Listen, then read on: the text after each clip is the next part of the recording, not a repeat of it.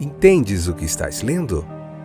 O podcast que te leva através das páginas da Bíblia, livro por livro, capítulo por capítulo. Uma exposição bíblica emocionante. Aperte os cintos e embarque comigo nesta viagem.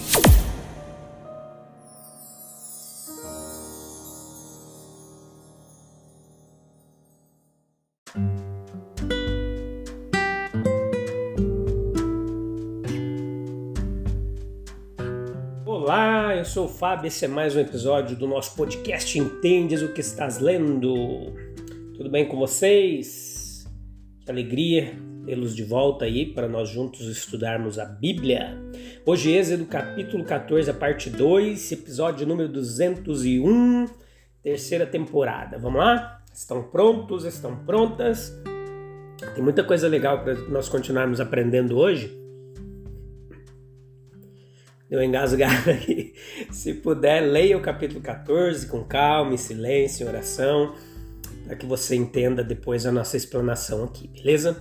Vamos lá então. Tá muito bem a garganta hoje, mas vamos lá, que Deus vai nos dar graça, a gente consegue gravar esse episódio.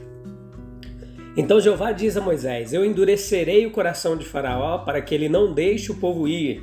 Êxodo 4, 21.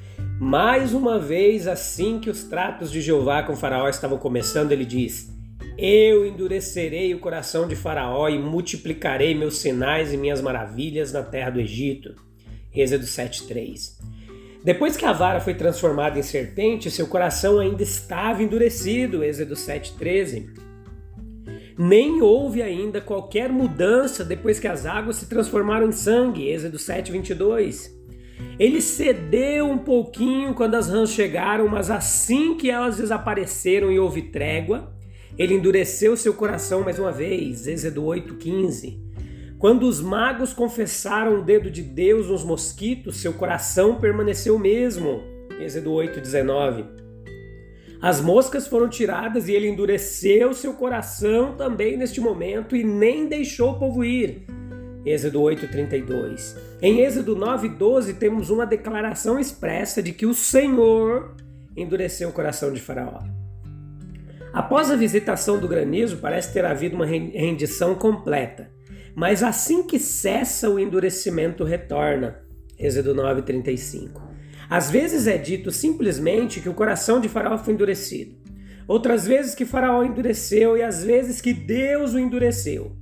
E uma ou duas vezes a expressão sobe para a ênfase da primeira pessoa e o próprio Jeová diz: Eu endurecerei o coração de Faraó. Antes que possamos dizer que Deus faz uma coisa, devemos saber que a coisa feita não está em desacordo com o resto de seus feitos verificados ao longo de toda a Sagrada Escritura. Pode haver muita evidência quanto à coisa feita, quando há muita pouca evidência quanto ao executor. Que os riachos do Egito foram realmente transformados em sangue era algo que poderia ser certificado pelos sentidos de cada um que inspecionasse esses riachos. Mas que Deus operou essa estranha obra só poderia ser assegurado perguntando, primeiro, que evidência havia da presença de Deus e, em seguida, que consistência havia com seus procedimentos já reconhecidos. É muito claro que o coração de Faraó foi endurecido, que ele se tornou cada vez mais firme em sua resolução de manter Israel enquanto pudesse. Mas quando nos é dito que Deus endureceu o coração de Faraó, então devemos imediatamente trazer à mente tudo o que ouvimos de Deus nas Escrituras. Devemos levar de volta a nossa inspeção daqueles tempos distantes tudo o que sabemos de seu caráter que Jesus revelou. Pois o amoroso Pai de nosso Salvador é o mesmo com o grande Jeová. A mesma santa personalidade está em ação no Deus que amou o mundo de tal maneira que deu seu Filho unigênito para que todo aquele que nele crê não pereça, mas tenha vida eterna. Como no Deus que endureceu o coração de Faraó, não devemos tolerar qualquer concepção do endurecimento que contradiga o caráter divino. Qualquer visão dessa expressão que não se harmoniza com a revelação de Deus no Novo Testamento é, portanto, condenada. Certamente não há palavra no Antigo Testamento que mais precise ser vista à luz do Novo do que esta.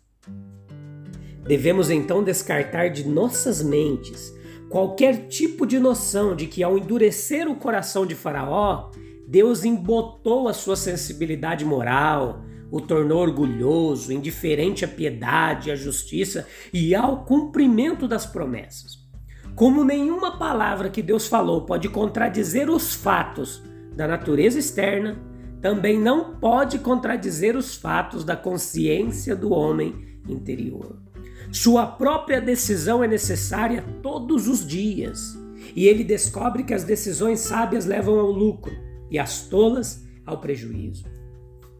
A lei o trata como um agente livre, não mais o que pode ser mais claro do que Deus tratou Faraó como um agente livre.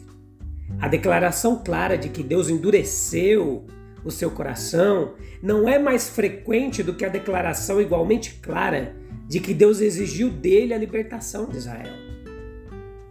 Considere nessa parte do capítulo, aqui do capítulo 14, do versículo 10 ao 23 em diante, o seguinte: a situação crítica dos israelitas, a sua posição, acampando à beira-mar, ao lado de Piairote, diante de Baal-Zephon, versículo 9. A primeira vista do mar provavelmente seria atraente para eles. Sua brisa, após a tediosa viagem pelo deserto, seria deliciosamente refrescante. Olhariam com admiração e prazer de criança para o espetáculo inovador que lhes apresentava. Eles se aglomerariam na praia para assistir suas ondas dançantes e, curiosamente, para ouvir sua ondulação suave na praia. No entanto, este mar, que é hoje a sua alegria e brinquedo, amanhã se tornará seu terror e desespero, a sua barreira.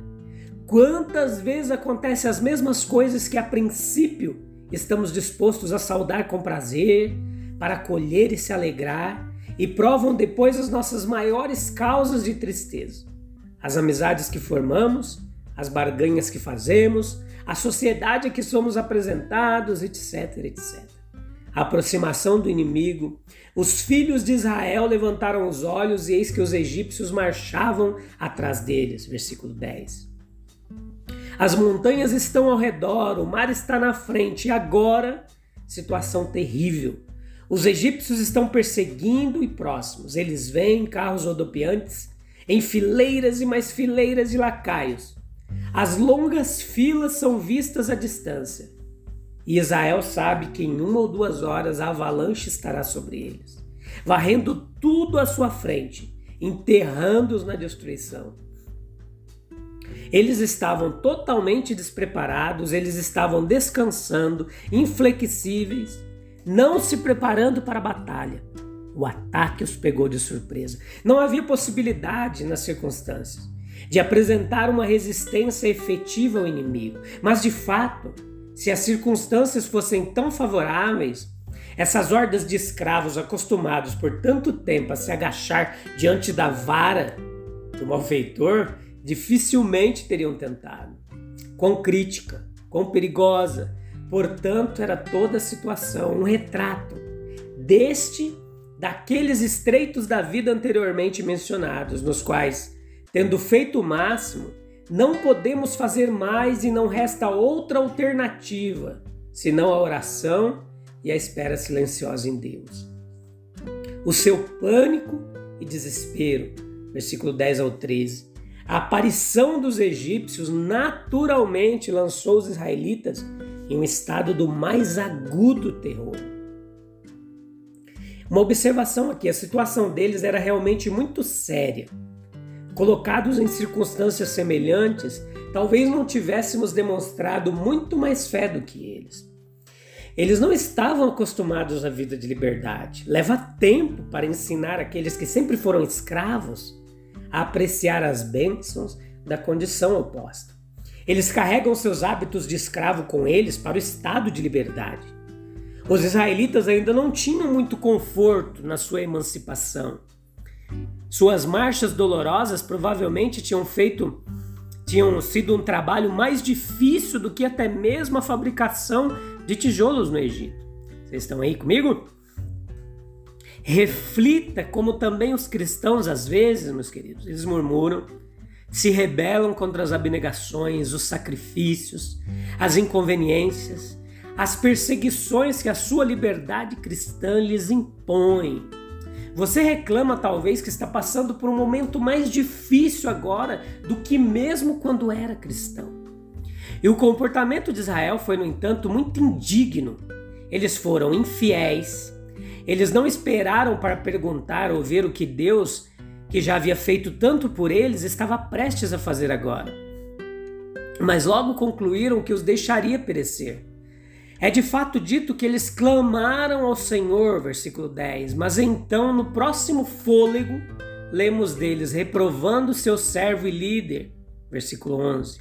Eles foram ingratos. Como eles estavam dispostos a ser elevados para fora do Egito, no entanto, agora, a primeira aproximação do perigo, eles se voltam contra seu líder e o insultam por ter lhes dado a liberdade. Moisés era ocupado pela perseguição do Faraó?